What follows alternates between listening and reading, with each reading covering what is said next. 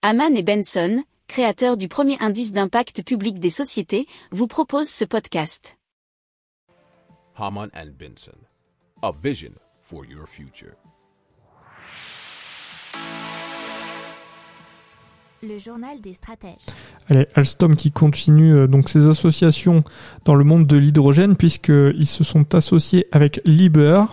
C'est une entreprise basée à Toulouse qui développe notamment une technologie de compresseur à air particulièrement adaptée aux piles à combustible à hydrogène. Il s'agira euh, d'optimiser les systèmes de piles à combustible à hydrogène et entre autres d'améliorer la fiabilité et la durabilité des piles à combustible, d'augmenter leur puissance massique et volumique et de réduire le coût de ce type de solution. Alors, euh, pour rappel, hein, l'industriel français Alstom multiplie les partenariats afin de renforcer sa position de leader dans le train à hydrogène, dont le développement en Europe est rapide.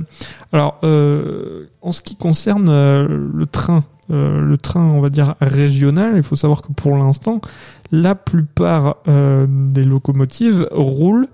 Roulent à quoi Elles roulent au, bah, au diesel, hein, ne roule pas à l'hydrogène. Et donc, bon, dans une vision décarbonée du futur, l'hydrogène sera peut-être meilleur. Pour approfondir ces sujets, abonnez-vous à la newsletter de Haman et Benson et écoutez nos autres podcasts que vous retrouverez dans les notes de l'émission ou sur notre site internet.